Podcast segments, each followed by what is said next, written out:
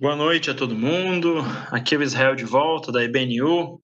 Vamos começar a nossa sexta aula na nossa sequência de oito aulas sobre o contexto do Novo Testamento, né, o contexto histórico. E a, na aula de hoje uh, vai ser uma aula interessante, que é onde a gente vai integrar né, o muito do que a gente estudou nos últimos nas últimas semanas com o período onde Jesus nasce e tem o início da trajetória e do, dos evangelhos já no Novo Testamento. A gente estudou bastante sobre o ambiente grego, sobre o ambiente romano, e a gente vai integrar isso, vai chegar no auge uh, do período do nascimento de, de Cristo.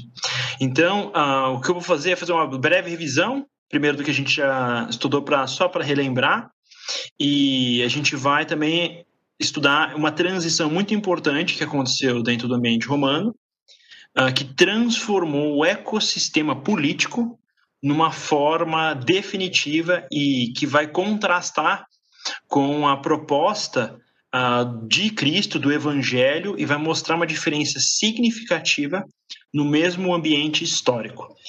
Uh, então, vamos direto para os slides. Uh, primeiramente, vamos tentar lembrar um pouquinho do que a gente estudou nas primeiras aulas de Roma, né? A gente falou sobre Roma, a gente viu o primeiro mundo grego, que é do Oriente, depois o mundo ocidental, centrado em Roma. Ah, são só três períodos que importam para nossa compreensão. O primeiro o período do Reino de Roma, né? Ah, os primeiros 250 anos, onde se estrutura todos os fundamentos sociais, culturais, que definem o comportamento e a estrutura social que Roma vai desenvolver.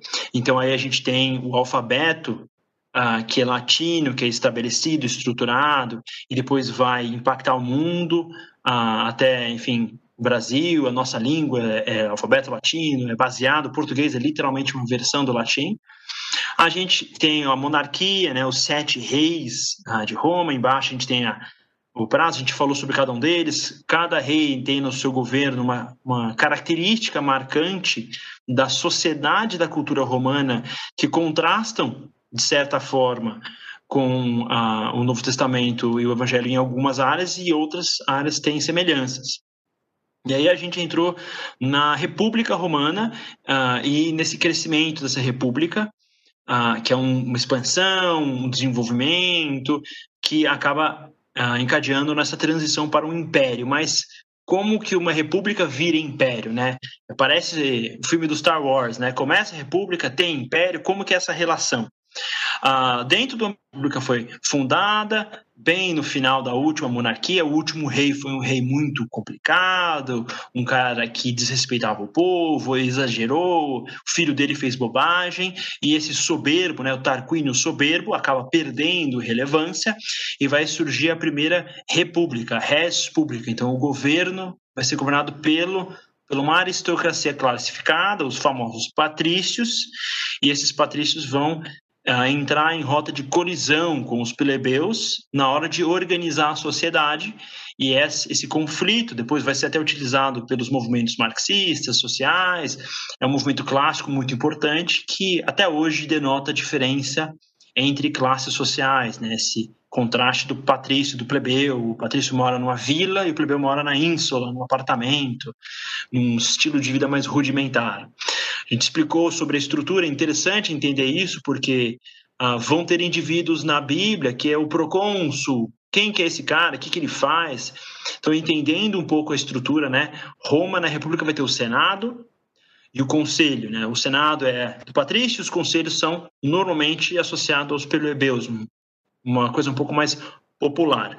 E daí vão ter os magistrados, os funcionários públicos do governo republicano romano no período aí de praticamente 500 anos vão ter as suas posições e todo patrício que, que venha desejar ser político acaba trabalhando dentro desse contexto.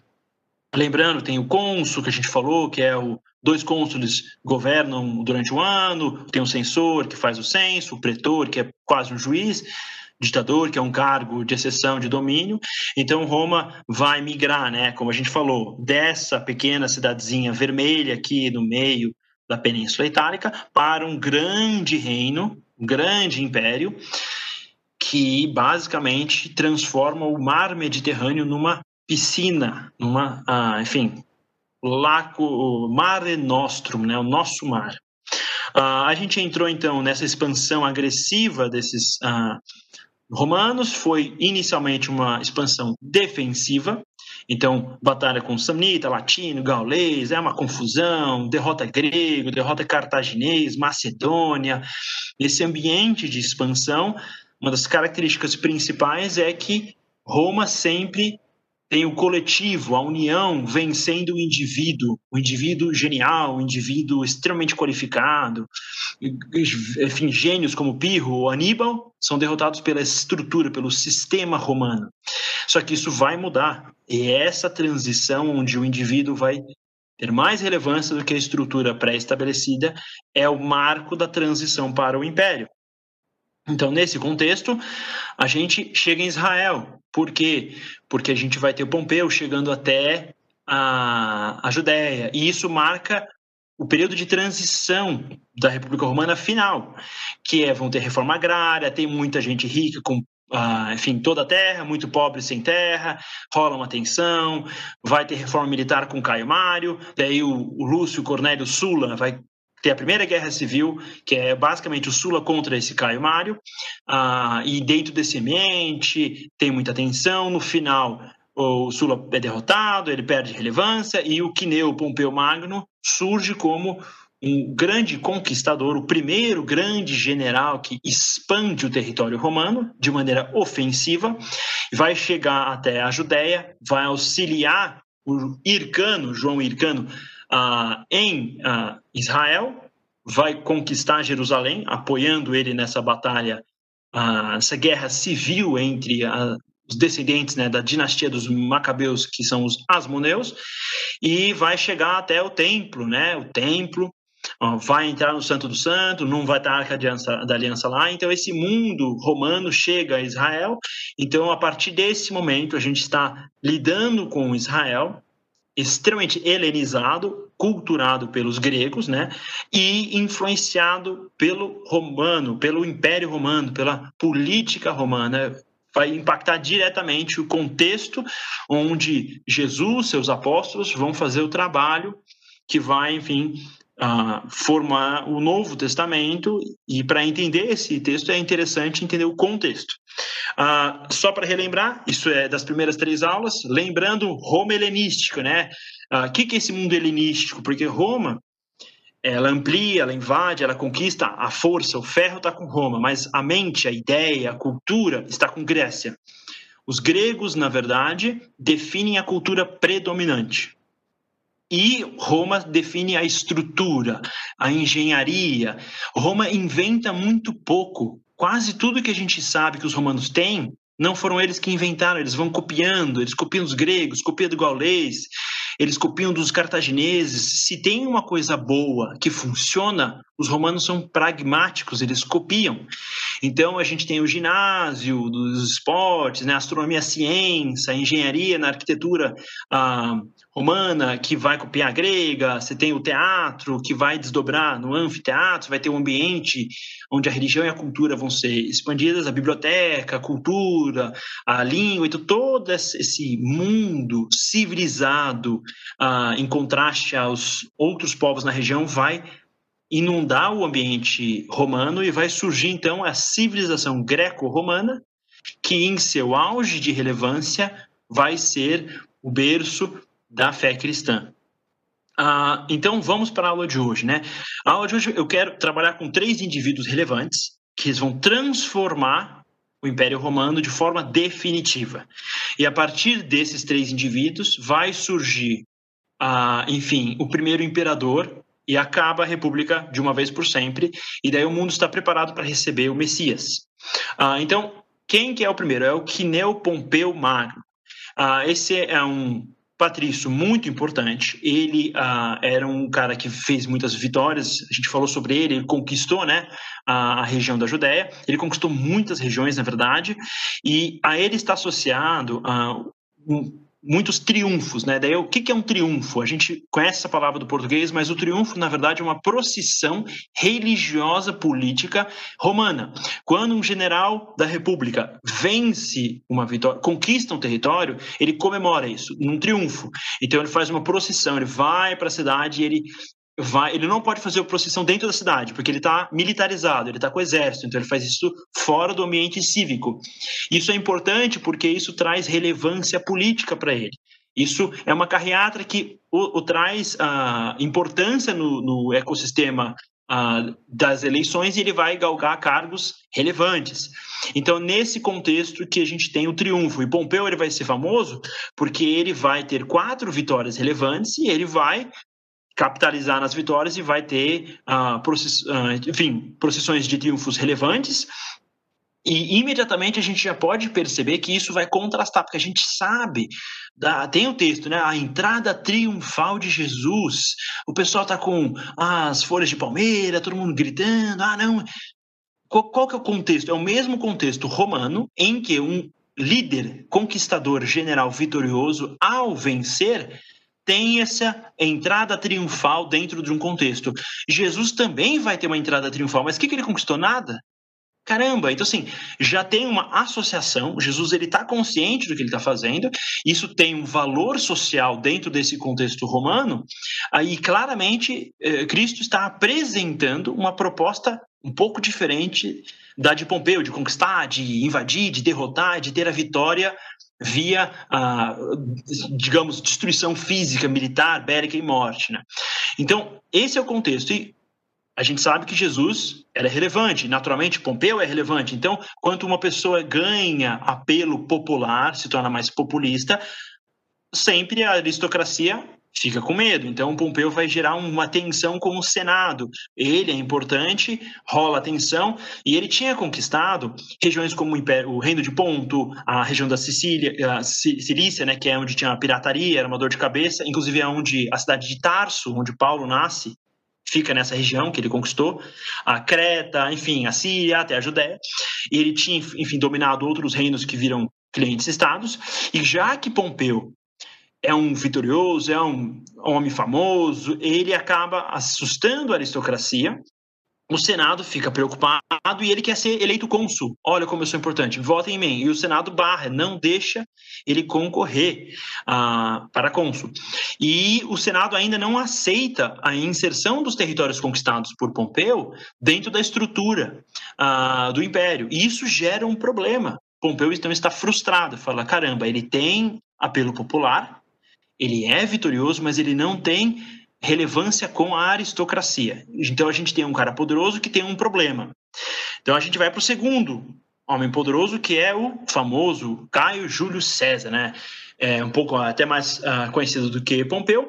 Ele tem outra circunstância. Quem que é esse cara no começo? Né? Então ele vai ser o oposto. Ele não tem relevância popular nesse período inicial da sua carreira, mas ele é um patrício bem relacionado com o Senado. E por quê? Porque ele é associado à família de Caio Mário, que a gente falou que fez a reforma militar que lutou contra Sula. Sula era um cara populista, miserável, então Júlio César lutou a favor de Caio Mário e está associado à família, então ele vai Uh, depois que ele ganha relevância política, vai perseguir né, esses apoiadores de Sula. Então, ele é um cara bem visto com a aristocracia e com a estrutura dos patrícios e o Senado. Uh, Para a gente ter uma ideia de como uh, esses integrantes diferenciam de Cristo, uma história famosa de Júlio César é que ele foi estudar retórica na ilha da Sicília, quando ele era mais novo, e ele é sequestrado. É muito engraçado porque os sequestradores são piratas, eles falam: bom, a gente vai exigir 20 denários. Ele fala: vocês estão de brincadeira, só isso? Exige mais, exige 50. E ele começa a tirar sarro do pessoal, enfim. E aí ele brinca, falou: ah, fiquem tranquilos, que depois eu vou vir aqui e matar todos vocês. Mas hahaha. E ele depois é paga essa, esse resgate e vai embora. E dois anos depois ele volta e ele vai crucificar todos esses piratas que tinham sequestrado ele, mostrando a falta de clemência, enfim, ele não tem nenhum tipo de uh, dó. E uma característica curiosa dessa, desse momento de é, que ele crucifica esses caras é que eles vão pedir clemência, falam assim, por favor, para de nos torturar. A gente sabe bem que, uh, que isso era uma crucificaram uma penalização que os romanos criaram que era muito violenta. E como clemência ele vai degolar esses caras na cruz para reduzir o sofrimento deles. Então, esse é o contexto que a gente está dentro do Império Romano, onde o poder, a força e a violência definem a autoridade. Então, Júlio César tem apoio do Senado e ele vai seguir carreira profissional política. Ele era um político de carreira. A gente sabe muito bem o que é isso e é o que ele era. Então, ele foi eleito tribuno militar, questor, edil, pontífice máximo, lembra? O cargo de líder político religioso era um cargo eletivo. E tudo isso, ele era um cara sem grana, inclusive um cara endividado. E quem que ajudava ele? Um tal de Crasso, que é o terceiro indivíduo, né? Ah, e ele, com esse dinheiro do Crasso, com esse apoio, enfim, que ele tinha com a elite, ele vai tentando ter cargo bom, ele vira pretor da Espanha, que é basicamente a Península Ibérica, vai terminar de conquistar ela praticamente. E depois que ele conquista a Península Ibérica, ele fala: Bom, eu terminei de conquistar aqui, faltava só um pouco, eu quero fazer o meu triunfo também, que nem Pompeu fez. Mas o Senado falou: Cara, para com isso, você vai querer poder também, vamos fazer outra coisa, fica de boa. Então, se você quiser ser candidato para o cargo de cônsul, você tem que abandonar seu cargo de pretor militar. Ou fica aí e faz seu triunfo. E ficar só entre nós, né? Mas é muito mais fácil ser eleito quando você é um herói popular. Então, ao abandonar o cargo de pretor, que é o que ele faz, e concorrer a cônsul, ele perde, porque ele não teve a oportunidade de fazer essa procissão religiosa para trazer glória a ele como indivíduo. Então, a gente tem mais um cara frustrado.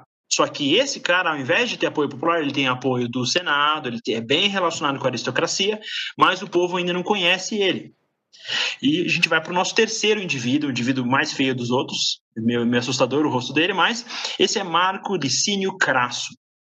Esse Crasso, ele foi considerado o homem mais rico da história de Roma. É muito difícil, enfim, confirmar cada detalhe disso, mas ele é considerado porque quando teve os conflitos entre ah, as guerras entre os escravos, deu muita confusão, ele foi um dos indivíduos que mais ganhou dinheiro com especulação imobiliária. Então o cara ganhou muita, muita grana, basicamente comprando coisa barata que tinha sido destruída e, enfim, teve uma fortuna que ninguém nunca chegou nem perto até o final do Império Romano.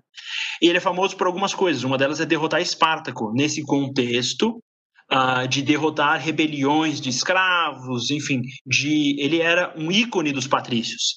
Qual que é o problema? Ele vai ser eleito cônsul, ele é importante, é o cara basicamente mais rico, ele banca metade das eleições e vira fiador de Júlio César, que era um cara meio endividado, meio complicado no começo da carreira. E só que o que, que Caraço tem? Ele tem todo o dinheiro. Ele quer o quê? Fama, ele quer ter a oportunidade de ser um herói militar, ele quer legado. Mas a, o Senado vê esse homem e fala: caramba, você tem dinheiro, você é bom para comprar imóvel, mas para ir para guerra não é seu perfil, cara. Fica na sua, fica de boa, deixa os soldados lutarem, você fica aí contando dinheiro, que é o que você faz bem. E ele fica frustrado. Ah, então, pra vocês terem uma ideia, como ele não era um cara muito corajoso, quando Pompeu volta das conquistas, ah, eles estavam com medo, Pompeu estava meio populista, o Senado estava tenso, Crasso sai correndo de medo. Ele e uma parte enfim, do, do Senado, ixi, ah, se Pompeu vier aqui, ele vai querer, enfim, me matar porque eles é um concorrente de poder absoluto. Ah, então, nesse cenário, nós temos três indivíduos, que são ah, Crasso, Júlio César e ah, o Pompeu. O que, que vai acontecer nesse cenário? A gente está num cenário de instabilidade militar e política, teve guerra civil com Sula e Mário, então a gente está deu ruim. A República Romana está fragilizada. Eles estão buscando uma solução popular. Tipo o cenário político global hoje. A gente quer um cara, um sebastianismo cultural, alguém que resolva todos os nossos problemas. Dentro desse ambiente, vai surgir uma aliança política. Essa aliança é muito importante, porque ela vai ser um acordo informal, onde Crasso, que tem muito din-din, tem grana, não falta dólar, mas não tem influência política.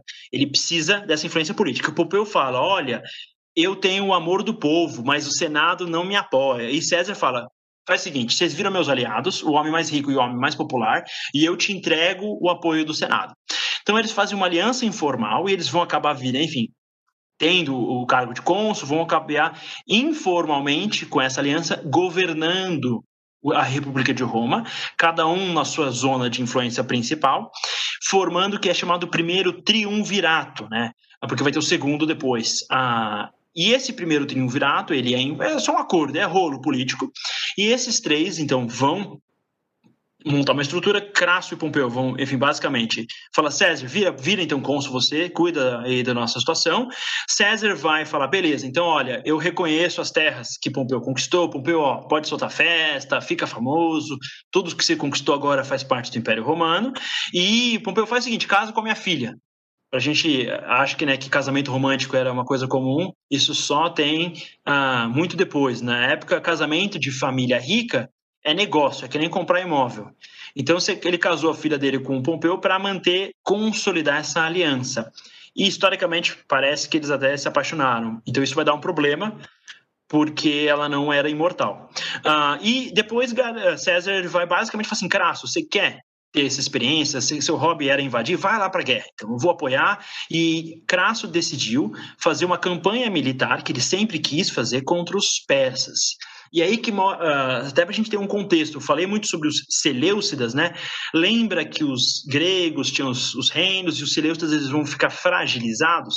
Nesse cenário, onde os Seleucidas perdem para os Ptolomeus e para os romanos, os persas retomam uma independência. E no norte da Pérsia tinha a dinastia associada aos Partas, que é esse Império Parto. Esses persas ameaçavam Roma no, seu, no Oriente. Então Crasso falou: caramba, se Alexandre derrotou os persas, se é tão importante derrotar os persas, deixa eu ficar famoso e eu vou derrotar os persas e daí eu vou ser o cara mais importante do mundo. Então aí a gente tem dentro do triunvirato, a, digamos, os primórdios de uma necessidade sociológica, uma busca de populismo, e esses três indivíduos representam ah, os três principais, digamos, características do poder. O tem o poder financeiro, o poder militar e o poder da, ah, de respeito popular do povo e da elite. Então, nesse contexto, a gente vai ah, ter o desdobramento do primeiro triunvirato. E vai dar ruim. Por quê? Ah, então, César, o que, que César vai fazer? Ele vai ficar no norte. A gente conhece bem a história de Júlio César, tem filme pra caramba, né? Mas basicamente ele vira governador da região da Gália, que é o sul da França, e ele vai fazer, bom, vamos expandir a Gália. Ele sobe sem parar. Ele vai chegar até a Inglaterra, as Ilhas Britânicas, vai ver os caras tudo pintado de azul e vai fugir, destruir a ponte, que ele fez depois, mas enfim, ele ah, só dá uma olhada, é muito perigoso, ele vai para trás. Ele era um cara inteligente e ele vai escrever um livro sobre as suas guerras na Gália e ele vai se promover politicamente. Olha como eu sou famoso, sou um grande guerreiro, eu só ganho. Ah, de, então, assim, isso é que marca Júlio César eu sou vitorioso. Ele fez o que Pompeu tinha feito. Vou conquistar uma penca de território, escrever um monte de livro que eu sou maravilhoso, lindo e perfeito, e o povo vai me amar. E Pompeu, o que Pompeu consegue? Ele consegue ser eleito cônsul, ele consegue apoio da aristocracia. Então inverte a posição de César e Pompeu. César cola no povão e Pompeu cola na aristocracia, nos patrícios.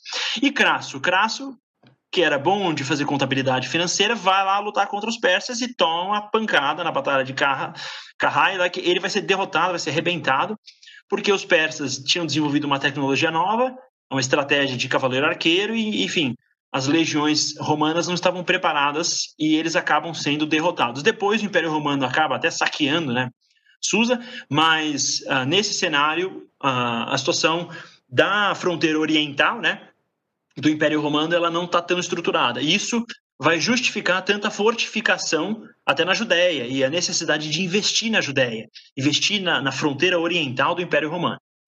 Uh, então, já tem um problema. A gente tem um triunvirato, Crasso morre em combate, o cara devia ter ficado juntando dinheiro, foi lá para a guerra, tomou chumbo, e então, no mesmo ano, que é ano de 53, que é o final, a Júlia vai morrer. Quando a Júlia morre, o Pompeu fica tenso, rola um problema, porque daí perde os três, né? E vira basicamente quem que é mais importante, Pompeu ou César. Daí Pompeu busca a aristocracia uh, e César tem o povo. Uh, daí, nesse ambiente de tensão, basicamente o Senado fala: César, volta dessas conquistas, para de causar. E outra coisa, de novo, não vai fazer uh, triunfo, para com essa coisa de se querer. Você está muito popular fica na sua e, e, vamos, vamos se submeter à estrutura de poder, vamos preservar a república. Só que Júlio César fala assim: ah, assim não dá, não aguento mais, eu vou fazer minha, meu triunfo, eu quero ser relevante. E ele vai fazer uma coisa muito importante, que é famosa na história, que é a travessia do Rubicão. Rubicão é um riozinho pequeno no norte da Itália, perto, pouco ao sul de Veneza, né? E esse, esse rio, ele delimita a fronteira do território propriamente romano. Então, norte do Rubicão é território conquistado. Pode ter soldado à vontade. Sul do Rubicão é civil. Não pode ficar dando volta com o exército. Isso é guerra civil. Então, quando ele atravessa, ele nem atravessa com o exército todo, ele está com uma legião só, mas ele já deixa, dá um sinal, ó, povo, se vocês me apoiarem, eu sou o cara. E nessa tensão, ah, tanto Pompeu quanto o Senado levam um sustinho, ficam com medo e caem fora de Roma, né? E, então esse Senado, até nessa imagem aqui que eu coloquei, ah, a gente tem um mapa, né, da região persa sendo conquistada, enfim, a derrota de Crasso, e a famosa imagem de Vercingetorix, né, o líder gaulês que é derrotado por César. Então, a gente só para vocês terem uma ideia uh, de mapa, né? Onde a gente está? Está no Império Romano. Aqui fica a Gália, uh, norte de Narbonenses. Então, César conquista tudo ao norte. O Senado controla as províncias mais escuras, que é Res Pública, né, que são as mais desenvolvidas, e basicamente Crasso vai perder aqui na Síria, e uh, o Pompeu ele vai ficar numa situação de tensão. Lembra, os egípcios, né, o, o reino de Ptolomeu ainda não está sujeito integralmente a, Roma. Uh, então isso aqui é o começo do triunvirato. No final do triunvirato, a gente tem o quê? A Gália totalmente dominada, as uh, regiões verdes estão sujeitas, a Judéia né, já está submetida desde o ano 63 ao Império Romano, na época ainda é República, mas está tá rolando essa mudança, e o Egito está sujeito também, então gera essa consolidação de um território e o povo clama por uma liderança única. Daí rola a guerra civil. Então, quando César desce, né, atravessou o Rubicão, ele vai chegar até Roma. E cadê o Senado? Cadê Pompeu? Saíram correndo, que nem um monte de desesperado, porque eles não querem ser mortos numa guerra civil. Uh, e César, ele vai chegar lá, ele lembra, ele foi eleito cargo de Pompeu eu sou o líder, eu sou basicamente o Papa aqui. Então, deixa eu pegar um pouco desse dinheiro aí que está sobrando no templo, que templo sempre tinha dinheiro, a gente sabe porque o templo de Salomão, enfim, o templo de Jerusalém sempre vai ser saqueado quando ele é destruído. Uh, e ele vai distribuir esse dinheiro com seus uh, soldados. Nada mais estratégico, por isso que no Antigo Testamento Deus proíbe né, o povo de Israel de saquear as suas conquistas. Né? A melhor coisa para um general um populista é distribuir riqueza conquistada para seus soldados. Isso gera uma, é, digamos, lealdade fora do normal. Nesse tempo, então, essa vai rolar uma guerra civil maluca durante uns cinco anos. César vai arrebentar todo mundo, basicamente, vai vencer na Espanha, na África, enfim, vai rolar guerra na Macedônia. Basicamente, na região toda do Império vai rolar guerra. E tinha dois grandes partidos políticos, basicamente, dentro de Roma, que eram os populares, que popularmente apoiavam Júlio César, né? E os optimates, né? Mais associado à elite.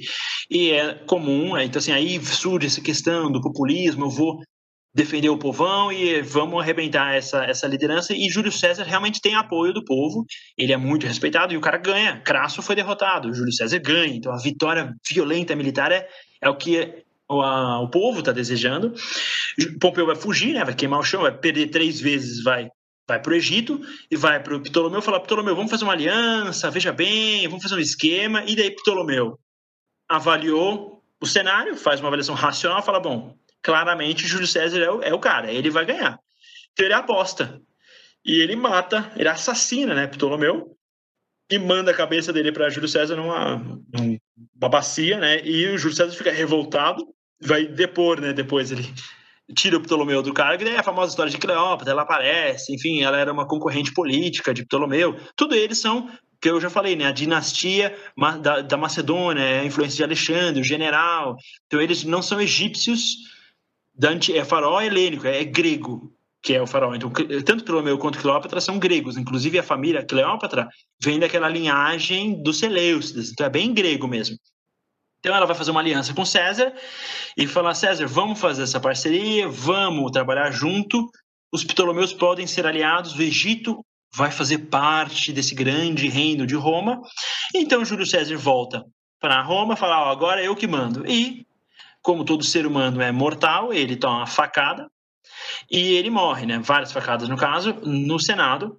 Uh, basicamente, a elite falou o seguinte: bom, já que esse cara tá querendo muito poder, morto ele ia atrapalhar menos. Né? Então eles vão assassinar ele achando, resolvemos, viu? Se a gente mata um ditador, a gente resolve o problema político, né? É simples assim.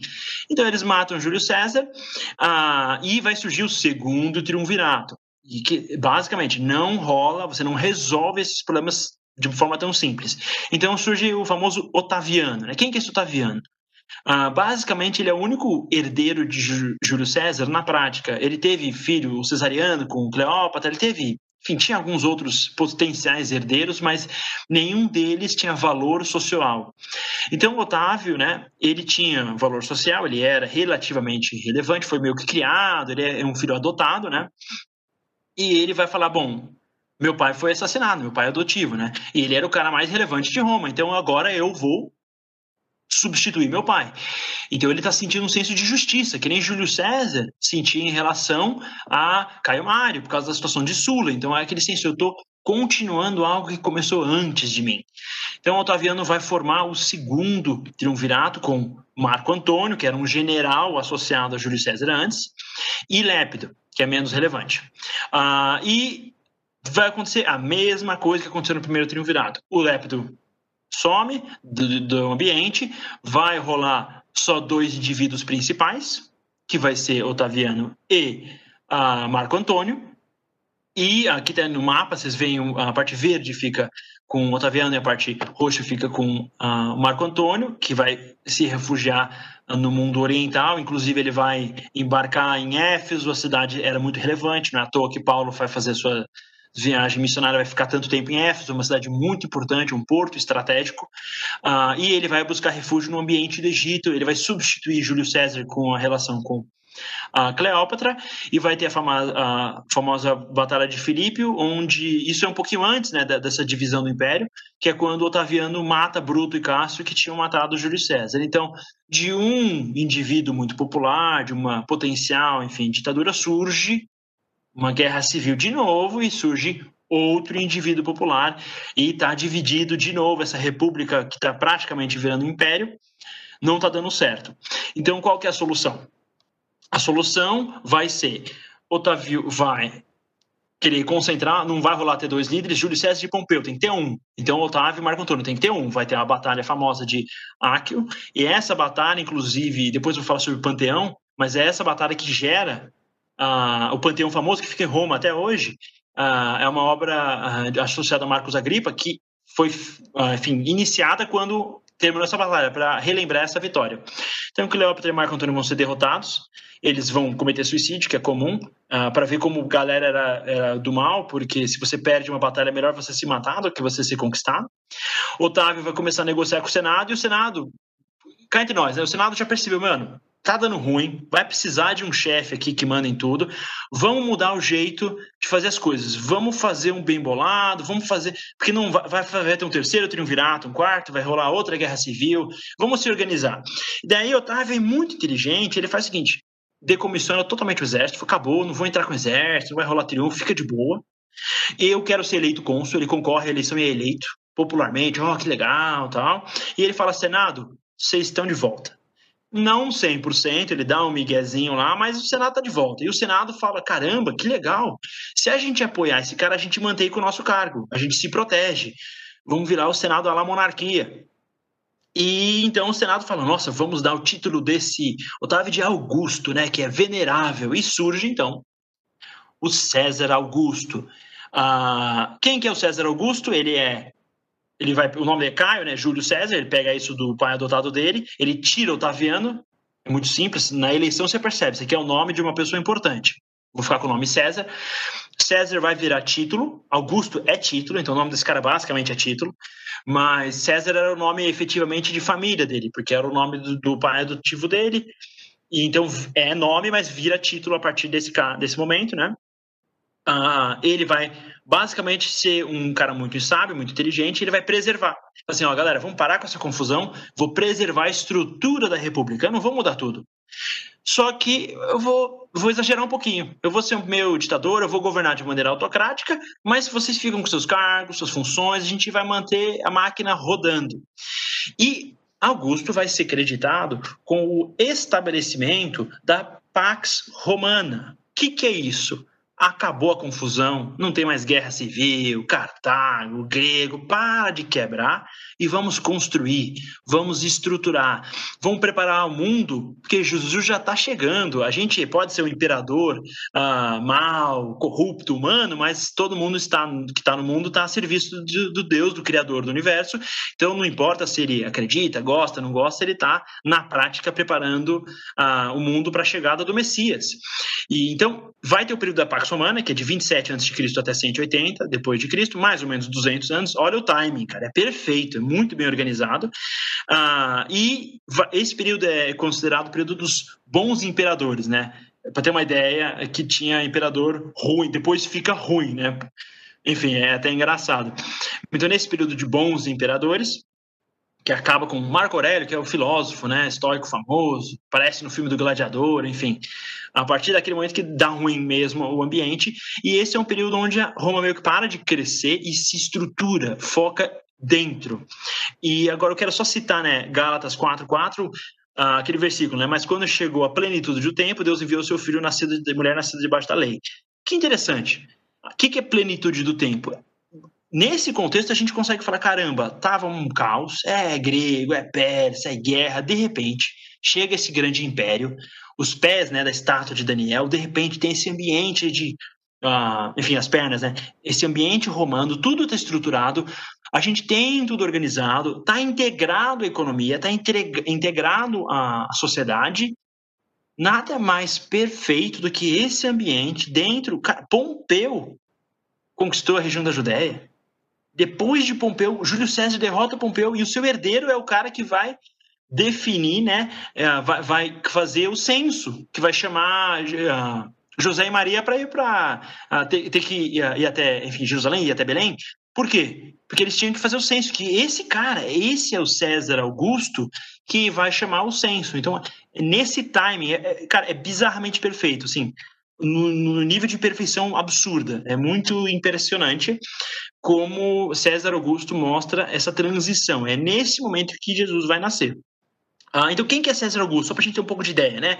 Ele vai ser um cara que vai fazer tão bem o trabalho dele que ele vai justificar a função. Porque o termo imperador, ele se aplicava, imperatus, né? É, era o poder de um grande vencedor militar, era um poder associado, uh, tinha o cargo de ditador, porque quando Roma está sendo atacada por Cartago, por, enfim, pelos gauleses, você precisa de um cara para resolver o problema. Daí ele vai para casa. Essa solução é o imperador, é o poder máximo. Né? Então, quando ele vai ter o cargo de imperador, ele vai virar o império, ele vai reformar o sistema tributário, que é o que qualquer grande, enfim, político precisa fazer para reorganizar, né, um, é, Dario fez isso. Todo mundo que tem um alto nível de relevância vai trabalhar com organização financeira, vai criar o exército e a marinha permanente. Isso muda tudo. Porque se o exército é permanente, ele não é o soldado de Júlio César, de Pompeu, de Crasso. Ele é o exército de Roma e ele se submete ao império. Então isso define, consolida as fronteiras. Roma para de ser ofensiva e vira defensiva ah, ele vai garantir estabilidade e previsibilidade. Pensa no rating de investimento, investment grade. Roma fica estável, AAA, tá tudo seguro, tá tudo bem. Não vai dar confusão, você pode investir, a economia vai crescer. E ele é famoso, né? Ele vai falar: Eu encontrei Roma, uma cidade de tijolos, e eu transformei numa cidade de mármore. E ele praticamente, literalmente, faz isso com as construções que ele faz. Então, ele vai transformar o sistema de ruas, o comércio, ele vai criar um sistema de correio muito mais organizado, o transporte entre as cidades. Inclusive, ele, ele é acreditado a o estabelecimento da polícia e do bombeiro de maneira organizada, né? Tem a polícia, se pegou fogo na, na cidadezinha, as ínsulas, né? Os apartamentos em Roma não tinham seguro, não tinham, enfim, encanamento, era meio confuso, então pegava fogo.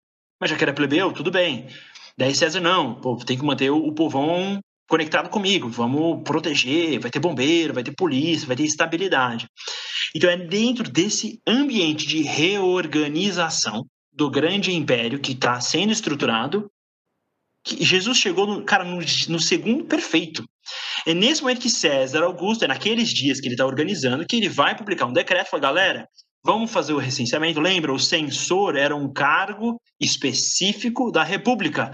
Agora eu sou ditador, eu sou imperador, eu mando em tudo. O imperador faz, ele é censor, ele é, ele é tudo. Ele é juiz, ele é Deus, ele é divinizado.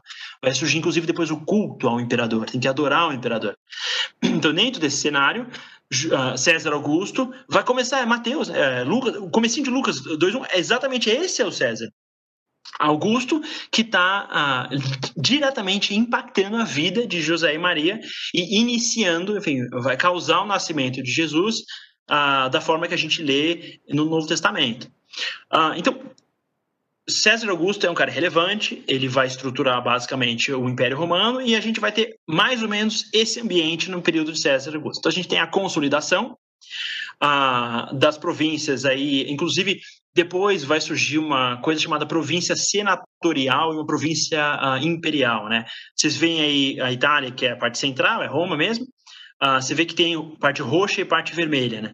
Uh, não é esse caso, mas basicamente as partes roxas se referem às províncias que vão virar senatoriais, que estão associadas ao Senado. E por que isso? Porque lá não tem como ter revolução, rebelião. Então na Sicília ou na Macedônia não vai ter rebelião, porque eles são cercados por Roma. Uh, isso faz com que as cidades que podem ter rebelião, tipo a Judéia, tem alto nível de militarização. E não é que vai rolar a revolução e vai dar ruim, é o que acontece no ano 70. Então, as regiões mais distantes de Roma rola um pouco mais a sensação de que a gente consegue se livrar. Vamos lutar contra esses dominadores, vamos ser zelotes, vamos brigar. Ah, e o cara que está do lado na, na fala, mano, se eu brigar, eu vou virar, enfim, churrasquinho, não vamos nem da dor de cabeça. Então a gente tem a estrutura uh, do Império Romano. Uh, aqui esse mapa mostra até o final, a morte de Augusto, né, o ano 14.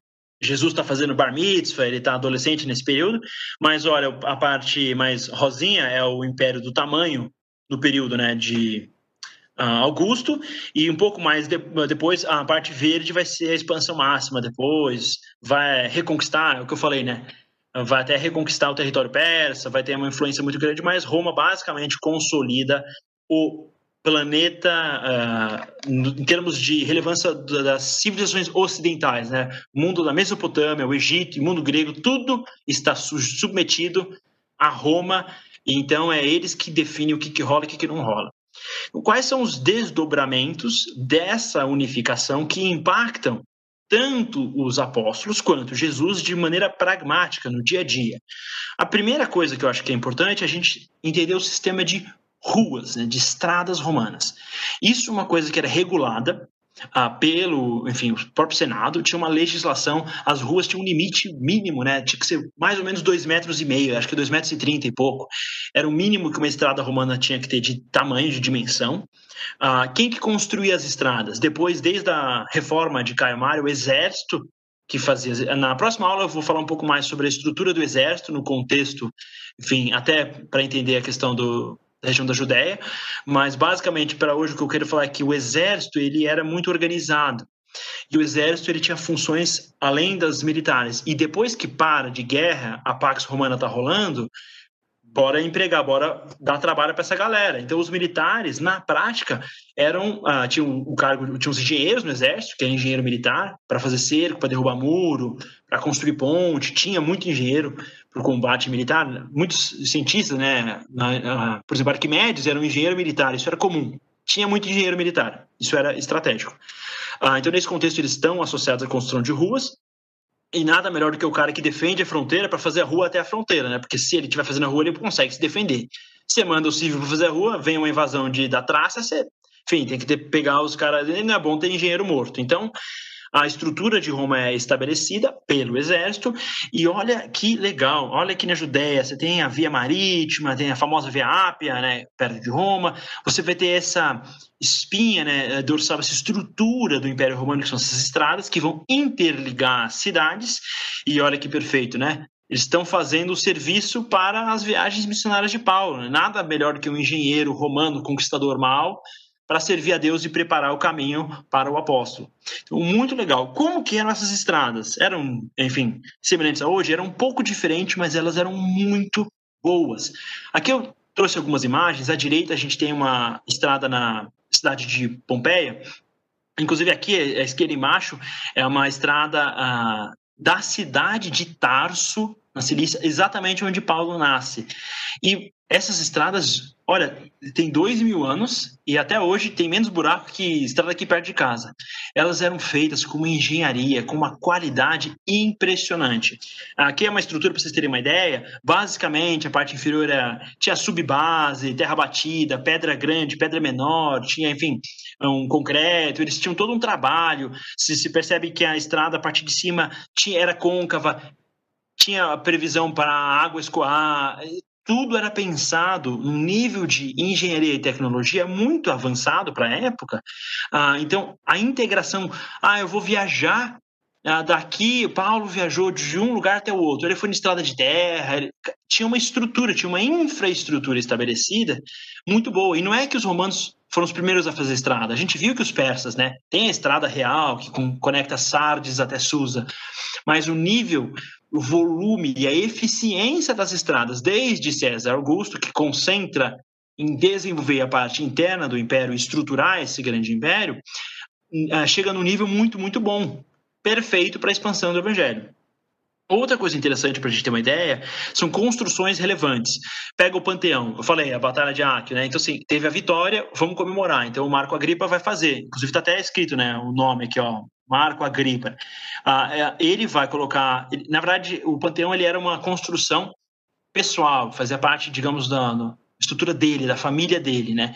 E só sobrou essa parte, tinham outras partes. E o nome Panteão vem do grego, né? Pan, todos os deuses, Theos, teologia, Theos. Então, todos os deuses. Por quê? Ninguém sabe 100%, mas a ideia é que o panteão está associado ah, tinha muitas estátuas de deuses, a ideia é meio que assim, isso aqui é meio que um templo geral, uma coisa de relevância. E olha que interessante, o teto do panteão é basicamente é umas internamente você tem quase que uma esfera perfeita e você tem um, um teto com um espacinho para entrar luz solar. Essa questão de divinização do sol, do sol, da relevância. Então, o panteão ele vai ser um ápice da da construção em engenharia romana e até os dias de hoje é o domo, o maior domo de concreto puro feito no mundo. A partir disso tem concreto armado, tem tecnologias melhores. E eu lembro que eu falei que Roma impactou o mundo. Até hoje tem até monumento de Thomas Jefferson nos Estados Unidos, ele replica o Panteão, as catedrais vão ter o, enfim, esse domo é o nível de impacto da civilização romana e isso vai impactar a Judéia nos tempos de Jesus. Na aula que vem eu falo sobre Herodes. Herodes vai reformar o templo, Herodes vai fazer o que os romanos também estavam fazendo num contexto onde homens poderosos, ricos e influentes querem domínio e vão criar estruturas que remetem à relevância deles. E nada melhor do que TV, Hollywood, é, você precisa da, da, festa. Eu vou fazer o triunfo, eu vou fazer os jogos. Eu falei sobre o triunfo. Uma das formas de fazer o triunfo é jogos e festividades, quase que um carnaval, um churrasco coletivo. Então, ah, ganhamos as batalhas, vamos fazer uns jogos, vamos comemorar, vamos para o estádio assistir o jogo de futebol, vamos ver cristão ser morto no período dos mártires, vamos ver gladiador se, se arrebentar. Então, o que, que é anfiteatro? Né? É, é a ânfora. Ânfora não é é um lugar onde você pega o pote de água ânfora, anfiteatro, são dois teatros grudados, é circular, né? E o anfiteatro mais famoso só vai ser construído depois, uh, não é nesse período, mas é o Coliseu, que para ter uma ideia do nível de dimensão desse, desse Império Romano, chegou a ter batalhas navais dentro do, do Coliseu. Então, realmente, a busca do espetáculo, então o poder, a riqueza, o máximo de relevância é o que é buscado nos líderes associados ao Império Romano. A gente já consegue começar a contrastar. Jesus realmente surge nesse ambiente. Então, o cara que ouviu Jesus sabia que Augusto César tinha acabado de ganhar tudo. Ele tinha uma noção de que, era o cara mais importante. Então, quando Jesus fala que, por exemplo, ele vai trazer o reino, a galera tá conectando. Tá, esse cara é diferente. Como assim? Júlio César mata quem. Uh, ele crucifica quem sequestra ele. Jesus mandando amar o inimigo, vai começar a ter, uh, digamos, conflito de proposta de valores. Então, isso é muito interessante. Outra coisa que é importante, dentro do contexto, por exemplo, do Novo Testamento, a gente pensar, ah, o mundo está é tudo longe, tudo dividido. O aqueduto, normalmente ele está associado aos romanos, tá? Ele não foi uma invenção romana, o aqueduto. Ele é uma coisa que existia antes, tipo, já tinha na Índia, tinha na Suméria. Basicamente é um tubo de água que você traz de um lugar para outro lugar. A diferença é que os romanos fizeram isso em larga escala dentro do contexto do império. E eu já falei sobre cidades antigas, você precisa do quê? Do lugar seguro, da estabilidade, você precisa de rota comercial e de acesso à água. Se eu construo o aqueduto, eu tenho acesso à água garantido. Então eu faço a cidade onde eu quero. Isso traz poder de diversidade, cidades comerciais estratégicas, isso amplia a interconectividade do império. E se você tem acesso a aquedutos, tem as estradas, a gente tem uma grande estrutura consolidada, basicamente ficando perfeito para uh, propor uma ideia nova e expandir uma, uma fé nova dentro do contexto desse império. Então, essa, essa aqui é um aqueduto muito bonito, que tá, até hoje é romano, fica no, na região da França, em Nimes, né? Muito, muito bem feito. A arquitetura romana é realmente impressionante. E outra coisa relevante é os banhos romanos. Isso aqui é legal porque a gente tem até carta, né? A, a igreja, né? Que ah, o pessoal é morno, frio, quente. Pô, da onde vem? Fala de morno. Hoje em dia, às vezes isso não está conectado com o nosso dia a dia. Mas dentro do contexto romano, frio, quente, morno era toda semana. Isso era comum, porque o sabão, o sabonete, foi inventado na Babilônia antes do Império Romano. Só que ele parou de ser usado, ele não era utilizado no, no, Império Romano. No Império Romano, o pessoal usava normalmente azeite, passava azeite na pele, tirava com umas. Uh, é quase que uma lâmina, meio que uma lâmina meio que de barbear, mas não é que cortava, mas aí o cara tirava. Aí como que você se purificava? Você entrava em água quente, abre os poros, tira a sujeira, a, entra em água morna, entra em água fria, fecha os poros. Então tem essa questão de sauna, eu tenho o sudário, o frigidário, o caldário, você tem ah, o contexto do banho romano, ele trabalha com a variação de temperatura para purificar o corpo. Então eles têm, ah, você vê à direita, né, uma estrutura, parece um monte de prédiozinho, né? Pensa que tem um tablado em cima disso e está passando fumaça que está queimando no forninho embaixo. Isso esquenta o piso, esquenta a água. É um nível de conforto muito, muito avançado. Então dava para você, se você fosse um patrício romano, a vida era muito boa. Ah, no meio você vê essa estrutura redonda, né? Ah, você pega, por exemplo, uma sauna. Ah, eles tinham uma sauna mega organizada. Você só vai esquentando a água embaixo, ela vai ah, evaporar, ela sobe para esse telhadozinho, condensa no teto e escorre pelo lado. Então você tem uma sauna que precisa repor a água. Muito meio nojento, mas muito, muito interessante. É, enfim, então é esse o contexto, né? Ah, e daí, uma coisa que eu acho interessante a gente ter uma ideia, né? É, porque é esse o contexto. Ah, na próxima aula a gente entra ah, em Herodes, na Judéia, e já no Império Tibério, que já é o início né, da, do cristianismo efetivamente. Mas esse é o contexto onde o Novo Testamento vai ser organizado. E, particularmente, o apóstolo Paulo, quando ele expande todo o cristianismo, ele está nesse ecossistema. E às vezes parece, ah, as cartas foram endereçadas para igrejas em cidades que tinham uma visão, que tinham uma cultura. Então, quando ele está trabalhando assuntos, ah, por exemplo, com uma cidade ou com outra cidade, com um povo, são assuntos que estavam conectados àquele período da história e àquele povo naquele lugar. Então, ajuda a entender melhor o texto. Uh, porque às vezes a gente pode interpretar desconsiderando esse contexto. Então, olha uma ideia, por exemplo, aqui a gente tem as províncias romanas que basicamente vão ser onde vai rolar as viagens missionárias, né? Olha que interessante. Eu falei ah, sobre Sardes, fica bem no meio da Ásia. Ela era uma cidade importante, era reino da, da é capital do reino da Lídia, vai ser conquistada pelos persas, vai depois passar para os gregos. Quando passa para Roma, não é à toa que vai ter uma igreja importante em Sardes, porque ela era a capital de um reino, era uma cidade relevante, era centro de, de importância. Então, quando a gente pega, você pega, por exemplo, o meio, a província central, que é a Galácia, ah, tem a carta aos Gálatas.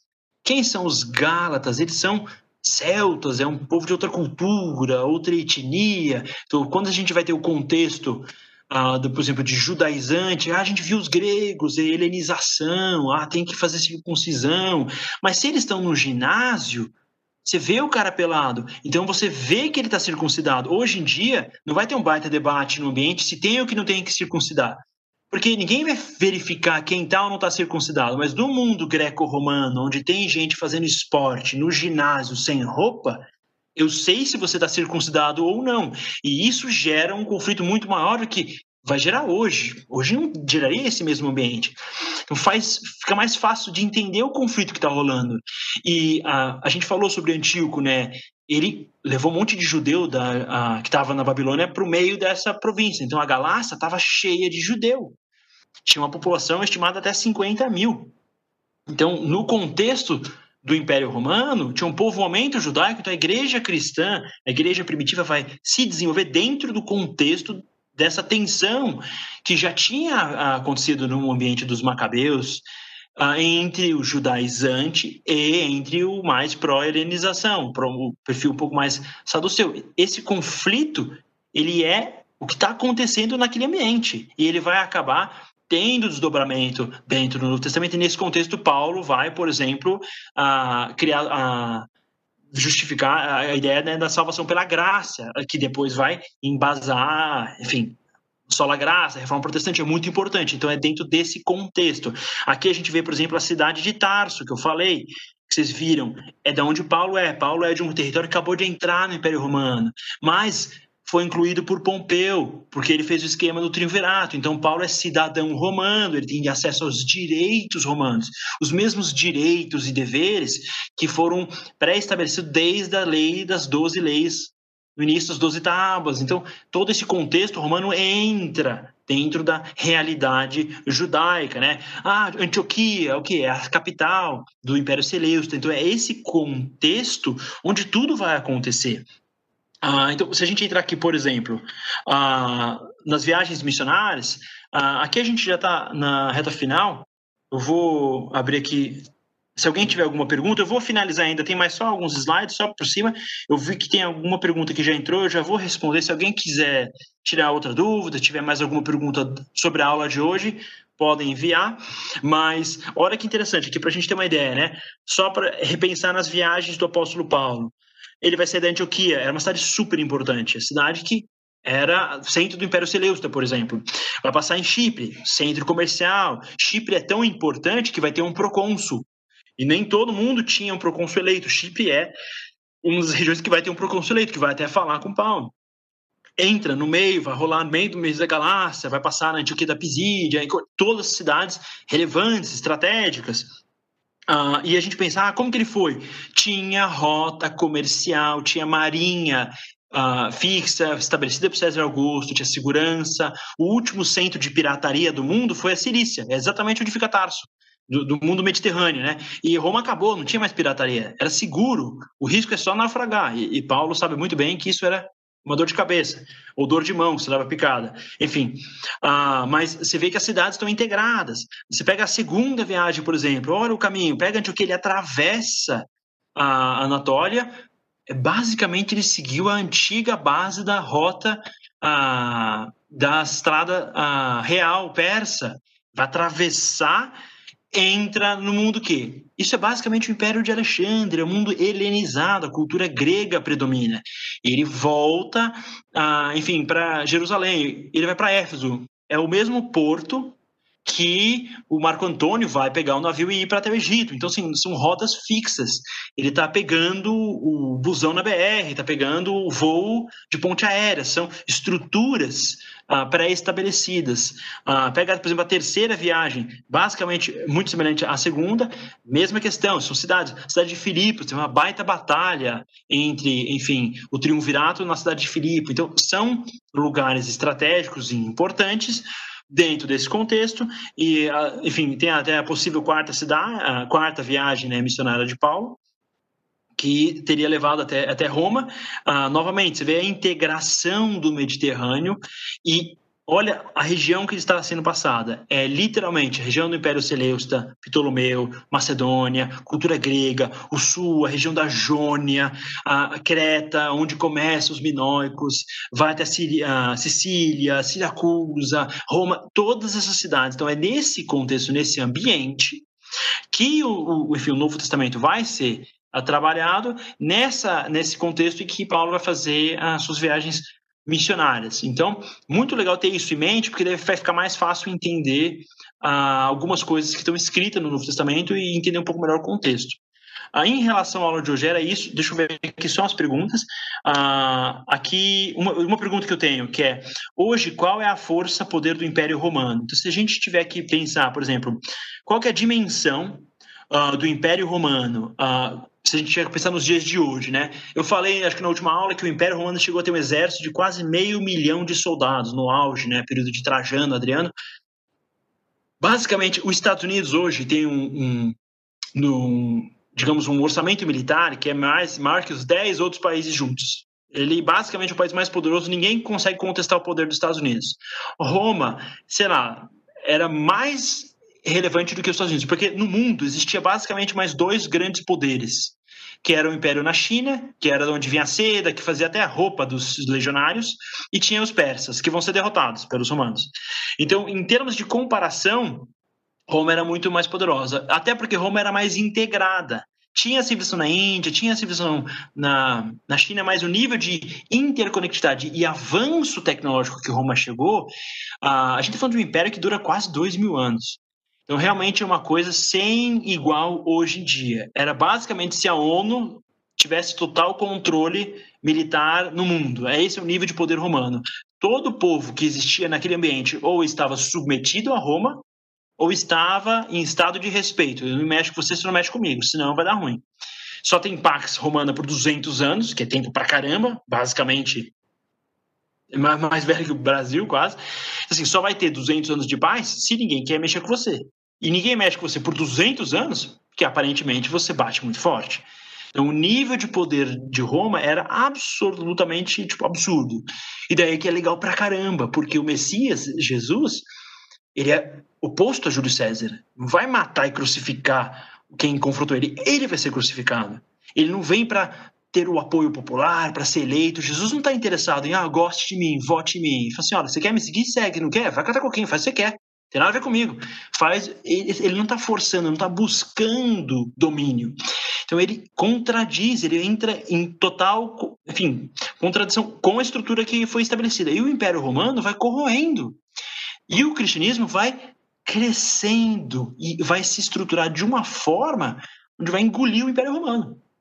Então, o cargo máximo do pontífice máximo, que até Júlio César teve, agora o Papa é o pontífice máximo do Vaticano, é a única instituição romana que sobrou até Jesus, é a Igreja Católica. Todo o resto foi, foi, não tem mais nada. Só tem a igreja. Então, esse foi o nível. o cristianismo venceu o império de uma forma muito impressionante. Ah, aqui tem mais uma pergunta, deixa eu ver aqui. Ó. Uh, mais uma. A cidade romana de Paulo foi por causa. A cidadania, por causa da inclusão de Tarso na região dominada por Roma. Sim, a, a cidadania romana. Basicamente, isso se chama ficção jurídica, né? É que nem a pessoa jurídica, não existe a empresa, ela é uma ficção, ela é inventada.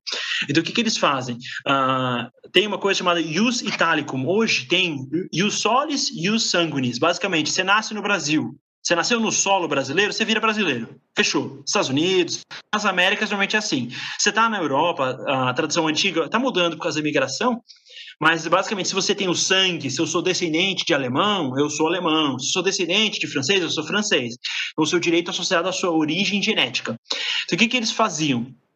Roma se organizou, pega as regiões mais importantes, mais estratégicas, e você pega, por exemplo, a cidade de Antioquia da Pisídia, que Paulo vai lá. Ela literalmente tem ius italicum, ela vira solo da Itália, solo de Roma. Então, ela tem direitos como se fosse Roma. Ah, então, Roma vai. Nem, não são todos os territórios que vão ter esse, esse direito, mas naturalmente tá, a região de Tarso, a região da Cilícia, e ah, não é para qualquer um também que vira Uh, Paulo não era um, um Zé Ninguém, ele tinha uma influência, está associada à elite pensante, está associado aos fariseus, ele é um cara relevante. Então, dentro do contexto familiar, econômico e social da família de Paulo, uh, e porque a região foi incorporada. Porque se não tivesse sido incorporada por Júlio César, no esquema com Pompeu, a região não seria Império Romano, então ele não teria direito, não seria cidadão romano, não. Então, a cidadania de Paulo está diretamente associada a essa expansão final de Pompeu e o triunvirato. Então, é o que eu falo. É impressionante, mas basicamente a história da, da Bíblia Uh, parece que Deus está usando essa galera toda para fazer o que ele quer. Até parece que ele é Deus e manda no mundo. É muito perfeito. O timing é sem, sem igual. Ah, ah, tem mais uma pergunta aqui.